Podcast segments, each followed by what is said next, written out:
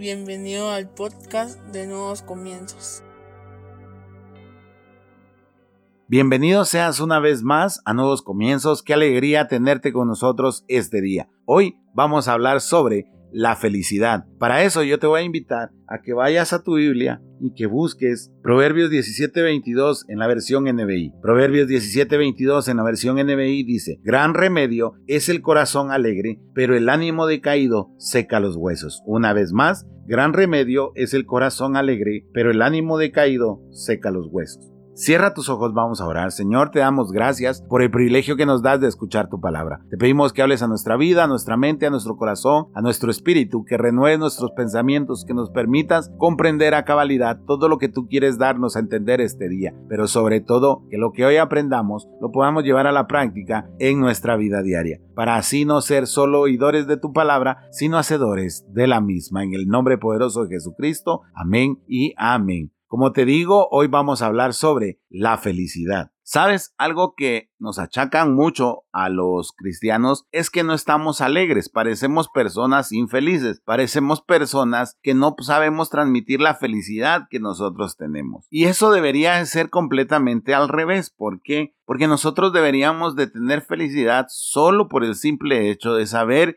que vamos a estar con Dios en la eternidad. Pero es cierto, basta con que tú entres a una iglesia y te des cuenta que hay cristianos que están dentro de las iglesias que pareciera que están totalmente enojados, totalmente tristes, totalmente decaídos, que en lugar de saludarte adecuadamente están viéndote como para juzgarte, como para ver cuándo cometes un error. Hemos aprendido a quitarle el valor a la alegría en nuestras vidas. Nos hemos vuelto parte de todas esas personas que no se atreven a sonreír, que no se atreven a ser amables. Y nosotros deberíamos de mostrarnos amables para con nuestros vecinos, para con nuestros amigos, para nuestro entorno. Ojo, no estoy diciendo que debes de vivir toda tu vida con una sonrisa en la boca. No se trata de que el que es alegre es el que se vive riendo todo el tiempo. Se trata de que el que es alegre puede transmitir todo el tiempo esa alegría que hay en su vida a pesar de que no esté sonriendo. Yo no sé si conoces alguna persona a la cual tú no la ves nunca molesta que siempre la ves siendo cortés con los demás, que siempre ves que a las personas les resulta una persona educada, una persona amable, una persona que cae bien. Eso es lo que representa la alegría. ¿Sabes por qué? ¿Por qué? Porque cuando uno es alegre, cambia la actitud.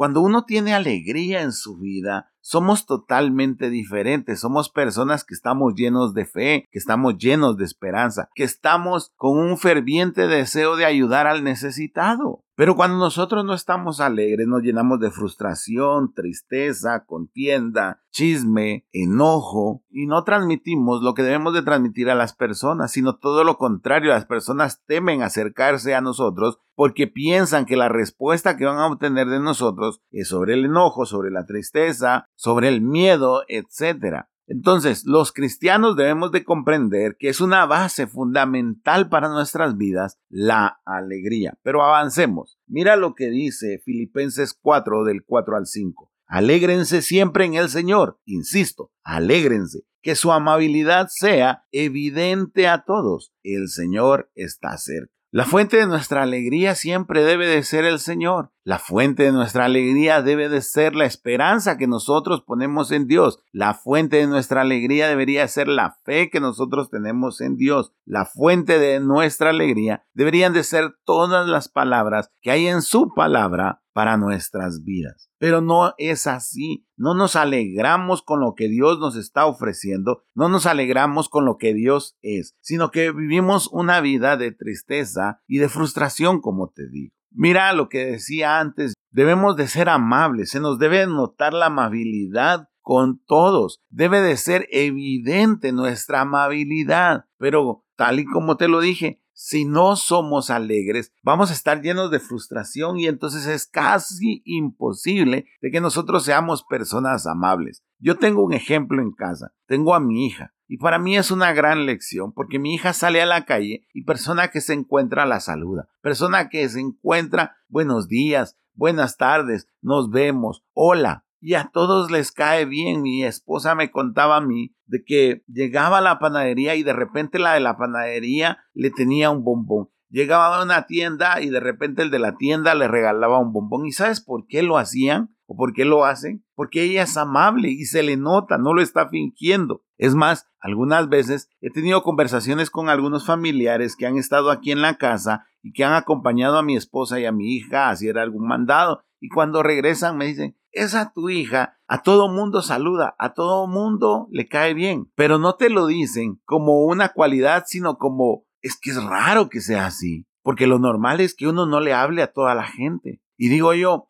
deberíamos de ser nosotros como mi hija, saludar a todos, que la amabilidad se nos note. Si la amargura se nos nota más que la amabilidad, no estamos siendo personas alegres. Como te digo, no es que mi hija parezca loca y se vaya riendo todo el tiempo, no, sino que la amabilidad es un reflejo de la alegría que ella carga en su vida. A eso se refiere la palabra, lo que leímos en Filipenses. Alegrarnos en el Señor, eso hará que la amabilidad se nos note, sea evidente para con todos. Qué mejor que encontrarte a un cristiano que es amable, un cristiano que es una persona que saluda a todo el mundo, que no tiene conflictos con nadie, sino todo lo contrario, está feliz, contento, porque tiene buenas noticias que dar. ¿Sabes qué es el Evangelio? Es llevar las buenas noticias de Dios al mundo. Entonces, ¿cómo crees que se ve que alguien lleve una buena noticia si está enojado, si está frustrado, si está triste, si está descontento. Es raro, es como que la persona que está presentando las noticias en el noticiero, en la televisión, esté enojado. Aunque sea una buena noticia, aunque sea de que descubrieron la cura para alguna enfermedad, si está enojado, a la gente le va a parecer ofensivo. ¿Cuántas veces en nuestra vida hemos parecido ofensivos para los demás y no hemos sido amables? Mira pues,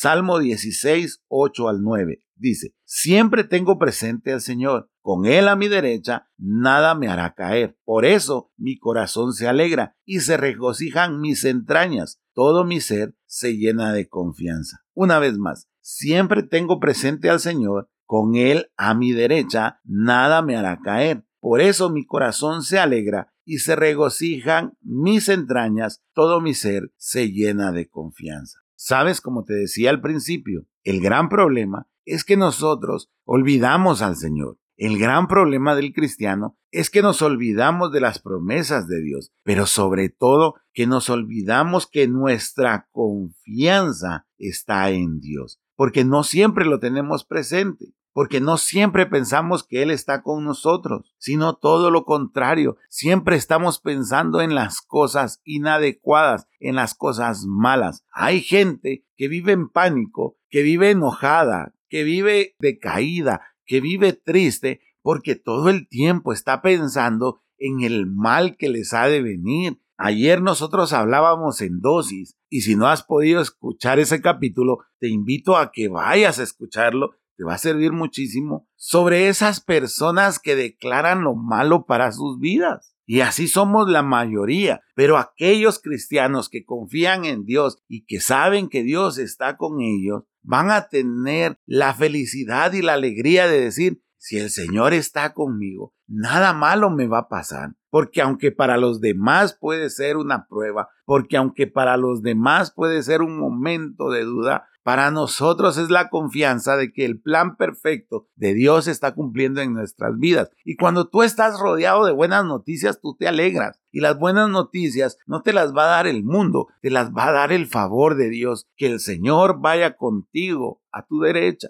Eso es lo que hace la diferencia. Debemos de ser cristianos que tengamos esa capacidad, alegrarnos, porque el Señor siempre está con nosotros. Mira, pues, ahora tú me vas a decir, sí, Max, es fácil hablar sobre la alegría, pero es que es muy difícil alegrarnos a pesar de todo. Y por eso te quiero hablar de las cosas que roban nuestra alegría. Los problemas, las deudas, la incertidumbre, el dolor y nuestra falta de fe. Una vez más para que lo anotes, los problemas, las deudas, la incertidumbre, el dolor y nuestra falta de fe. Estas cinco cosas roban nuestra alegría. Los problemas. Basta con que tengamos un problema para que nosotros renunciemos a nuestra alegría. Basta que nosotros tengamos un problema para que nosotros no encontremos el motivo para estar alegres. Porque los problemas muchas veces nos ahogan. Porque los problemas muchas veces pensamos que van a provocar una tristeza en nosotros y no que van a provocar en nosotros un crecimiento de nuestra fe. Los problemas siempre han existido, siempre van a existir. Aún la persona que sonríe tiene problemas.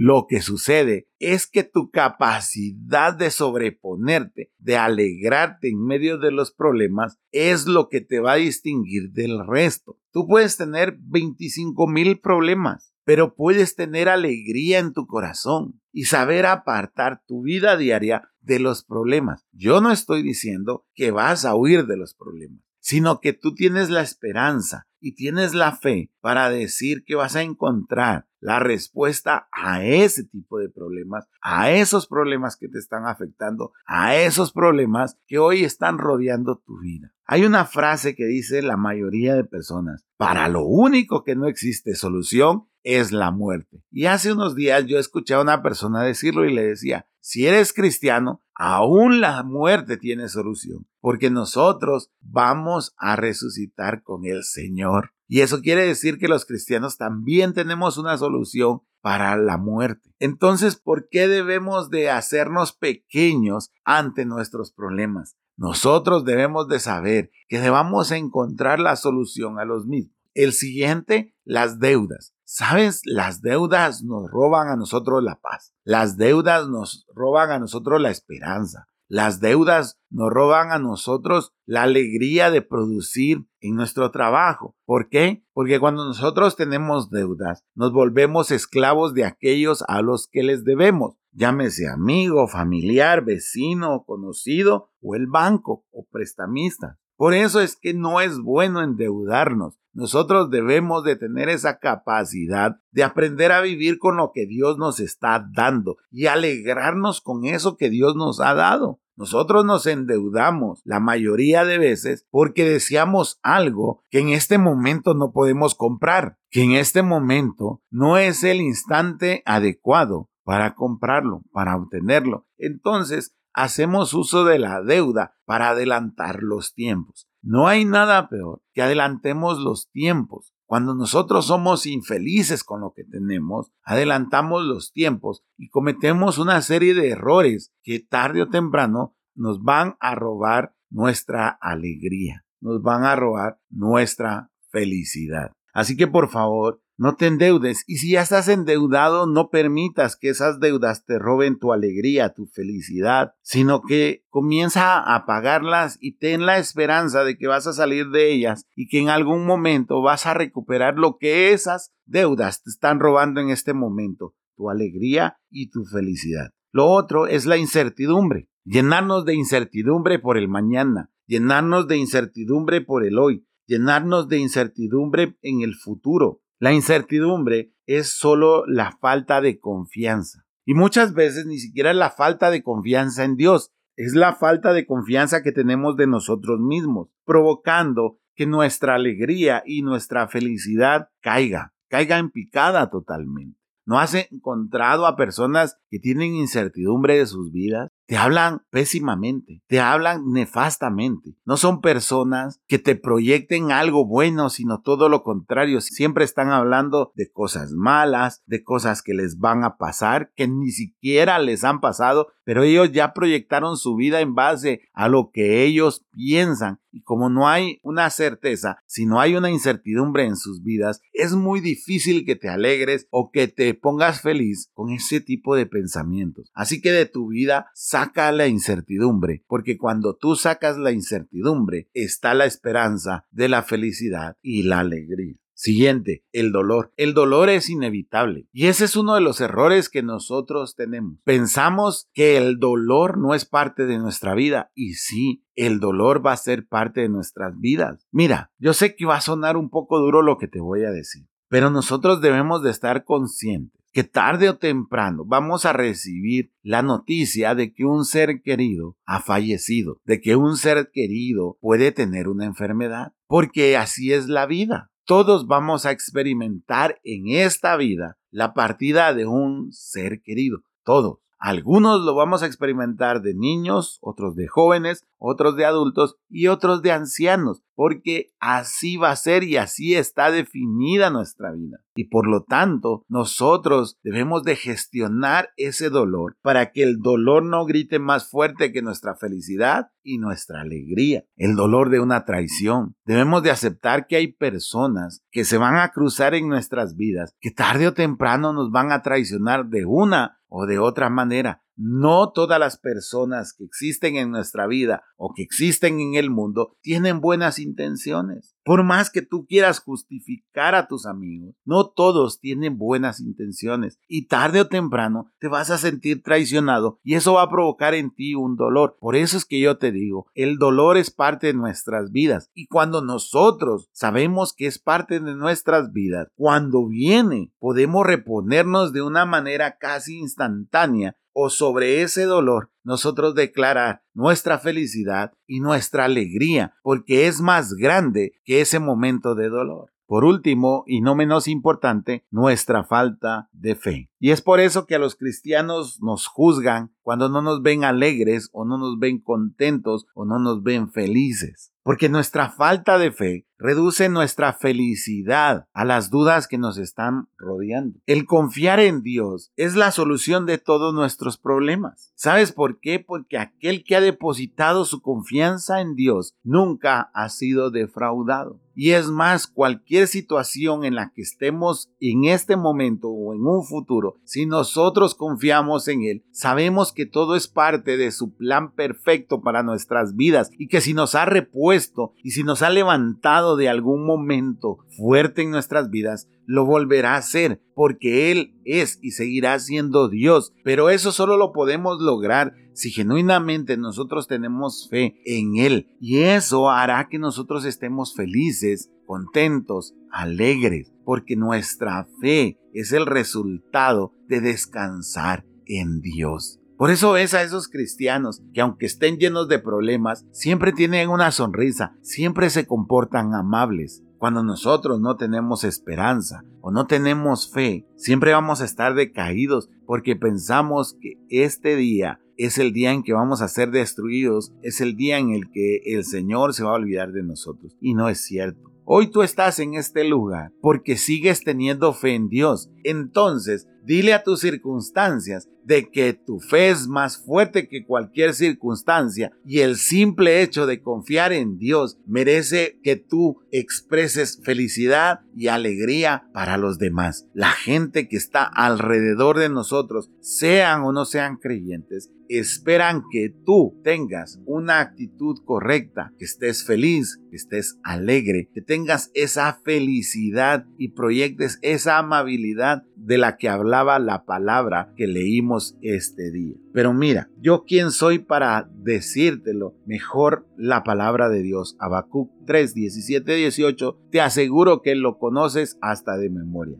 Aunque la higuera no florezca, ni haya fruto en las vides, aunque falle la cosecha del olivo y los campos no produzcan alimento, aunque en el aprisco no hayan ovejas ni ganado alguno en los establos, aún así yo me regocijaré en el Señor, me alegraré en Dios, mi libertador. Mira lo que habla Bacu, aun cuando falle todo, aun cuando todo esté mal, no voy a tener falta de fe, sino todo lo contrario. Con todo eso, yo me regocijaré en el Señor, tendré felicidad en el Señor, me alegraré en Dios, mi libertador, por sobre todas las cosas. Siempre te he dicho, el tiempo que vamos a estar en la tierra es limitado. A los 70, 60, 80, 90 años, no sé cuánto tiempo vamos a vivir, pero es limitado comparado con la eternidad. Y el simple hecho de que Él es nuestro libertador, de que Dios es quien nos dio la libertad para compartir la vida eterna con Él, debe de ser suficiente para alegrarnos y para tener felicidad. que son 50, 40, 70, 60, 80, 100 años comparados con la eternidad? Son un momento. Y cuando nosotros como cristianos tenemos esa esperanza, que aún sobre todo lo que podamos vivir está la libertad que Dios nos dio, eso se llama felicidad. Cuando aprendamos a ser felices con la esperanza que Dios nos dio al momento de nosotros entregarles nuestra vida, entonces completaremos esa felicidad de la cual